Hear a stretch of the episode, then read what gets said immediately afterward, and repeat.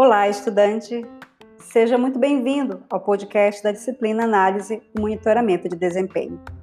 Neste podcast, trataremos da aplicação das técnicas de modelagem e simulação de sistemas computacionais. Como já foi possível notar, a área de modelagem e avaliação é muito rica, a gente já falou sobre isso, e perpassa diferentes tópicos de análise computacional. Então, aqui neste podcast, nós vamos conversar um pouco mais sobre isso, destacando os principais conceitos e as técnicas de modelagem e simulação desses sistemas computacionais. Vamos lá, pessoal? Bom, são várias as formas de se modelar e todas dependem diretamente do nível de abstração com o qual se deseja trabalhar. Então é importante destacar que a maioria das modelagens é focada no baixo nível, ou seja, nos conceitos fundamentais que dão existência e função ao sistema que será desenvolvido. A partir disso, é possível simular comportamentos esperados, bem como comportamentos não esperados de um sistema computacional.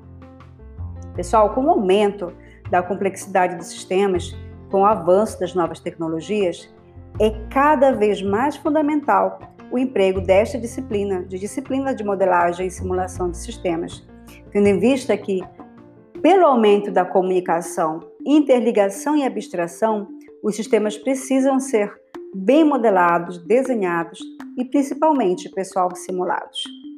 Um exemplo fundamental é um sistema de pouso de aeronave ou sistema de perfuração de uma petroleira.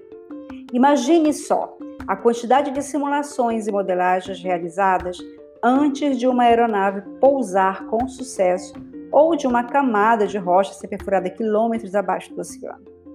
Isso ocorre devido à criticidade dos sistemas. Sim, sistemas críticos. Obviamente, não cabe falar sobre a modelagem e simulação em um sistema que lê o ano que você nasceu e apresenta a sua idade, por exemplo. Porque a gente não nada de crítico nisso, né, pessoal? É simples. Mas se o sistema errar, por exemplo, nesse caso do, cálculo de, da sua idade, não vai acontecer nada, a não ser que você se sinta mais jovem se tiver calculado para baixo, né? Ou se tiver é, exagerado e colocado um ano mais antigo, você vai se pensar que ah, calculou, sou mais velho, mas isso não acontece, não é algo simples assim, né? Quando a gente se refere ao pouso de uma aeronave, pessoal, ou quando está perfurando quilômetros abaixo do oceano uma rocha para extração de petróleo, né, pessoal? Os riscos desses dois casos, eles são infinitamente maiores. Bom, a partir, a partir desse pressuposto, então foram desenvolvidos ao longo dos anos conceitos que embasaram a teoria por detrás da modelagem e da simulação desses sistemas computacionais. Entre os principais conceitos de modelagem, nós destacamos aqui aqueles baseados em filas, a cadeia de Markov, a, a rede de Petri estocástica e as redes de autômatos estocásticos. Bom, o conceito de modelos baseados em filas foi fundamental para o desenvolvimento da computação como nós conhecemos hoje.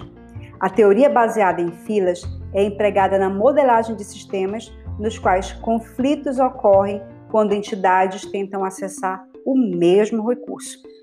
É o velho problema, pessoal, que inclusive criou o princípio basilar da economia. As escolhas são baseadas nas melhores opções, porque todos os recursos são, senhores, limitados. Bom, para melhor você entender isso aí, imagine só que você está tentando alterar um arquivo do Excel que tenha linhas e colunas. Sim, linhas e colunas, lembra? Então, o cruzamento das linhas com as colunas cria os campos. E este arquivo está compartilhado em uma rede. Outra pessoa, por exemplo, ela não vai conseguir preencher os mesmos campos que você. Agora, por que, que isso ocorre? Porque existe a ocorrência de recursos. Desculpa, concorrência de recursos. E os recursos, gente, são limitados. Por isso, temos as filas. As filas, então, elas protegem o recurso para que a outra entidade não consiga utilizá-lo ou acessá-lo. Ou seja, gerenciam a concorrência de recursos, caso estes já estejam sendo utilizados. Resumidamente, podemos citar uma frase que todos nós já conhecemos. Aguarde na fila até chegar o seu momento. Então, gente, o princípio empregado na fila é bem simples. O primeiro objeto a ser inserido na fila vai ser também o primeiro que vai ser removido. A fila também é um conceito aplicado à modelagem de sistemas, principalmente por causa do comportamento assíncrono do usuário. Perceba que o computador não sabe quais recursos computacionais você deseja utilizar no exato momento. Ou seja, é por causa das filas que nós conseguimos interagir com músicas, digitar um texto, baixar um documento simultaneamente, sem que uma coisa atrapalhe a outra. E isso não é por acaso, é porque o sistema operacional foi modelado com estrutura de dados em filas. Quando a gente fala sobre cadeia de Markov, a gente considera que nós temos um conjunto de estados que devem ser numerados, bem como todas as possíveis transações entre eles. Essas transições devem ser modeladas por processos e possuem probabilidade associadas, ou seja, por meio da cadeia de Markov, nós podemos descrever arquiteturas e sistemas complexos. No entanto, gente, não é indicado utilizar a modelagem por meio de cadeias de Markov quando a gente tem sistemas que possuem muitos estados. Um exemplo prático disso é a modelagem de sistema de acompanhamento de compra e venda de ações, que vai avaliar, que avaliam né, o aumento ou a queda da bolsa de valores. Basicamente, temos dois cenários: compra e venda. Assim, são poucos os cenários, e é indicado então a modelagem com a cadeia de Markov. O outro exemplo que nós temos são as redes de Petri. E as redes de Petri elas servem para modelar e analisar a presença de concorrência e sincronização de sistemas com características concorrentes. Quando a gente fala de concorrência, pessoal, nós estamos nos referindo à concorrência por recursos computacionais. Por exemplo, no desenvolvimento de sistemas em nuvem, nós temos várias pessoas acessando o mesmo recurso ao mesmo tempo, não é verdade? E de lugares diferentes por meio da internet. Logo, devemos sincronizar esses acessos, escalonando os momentos de pico, diminuindo a exposição de recursos em momentos de falta de demanda. Note, pessoal, que aqui nós temos dois tipos de variável em ação. A variável lugar, que representa as variáveis de estado do sistema, e transições, que representam as ações do sistema. Um outro exemplo que nós temos são as redes de autômatos, que também são um tipo de emprego de modelagem. Elas servem para modelar sistemas com espaços de estados grandes e concorrentes, que podem ser vistos como coleções de componentes que trabalham de forma independente. Exemplo disso, pessoal, são os sistemas que se utilizam de componentes para a realização de algumas atividades que são acoplados em outros sistemas. O melhor exemplo são os sistemas bancários, que costumam ser fortemente acoplados. Bom, nesse caso, nós temos que analisar a concorrência de operações e serviços para que o sistema não fique lento e nem pare e nem cometa, claro, nenhum erro, né, pessoal?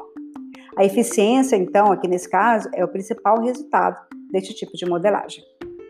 Vale a pena lembrar ainda, pessoal, as técnicas, que as técnicas de modelagem elas são utilizadas a partir de modelos diversos que se adequem à necessidade do sistema a ser implementado e que tornem possível a obtenção de detalhes de baixo nível em relação ao sistema.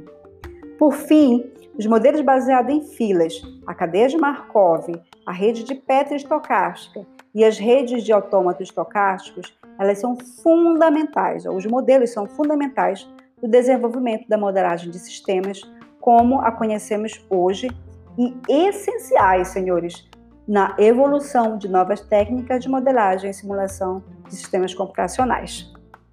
Bom, terminamos aqui nosso podcast e eu incentivo vocês a se aprofundarem nos estudos relacionados à modelagem e à simulação de sistemas computacionais, tendo em vista a crescente evolução dessas técnicas e de novas técnicas, principalmente tendo como base o surgimento de novas tecnologias, como a inteligência artificial, machine learning, a nuvem e a ciência de dados. A gente fica por aqui, pessoal. Até a próxima!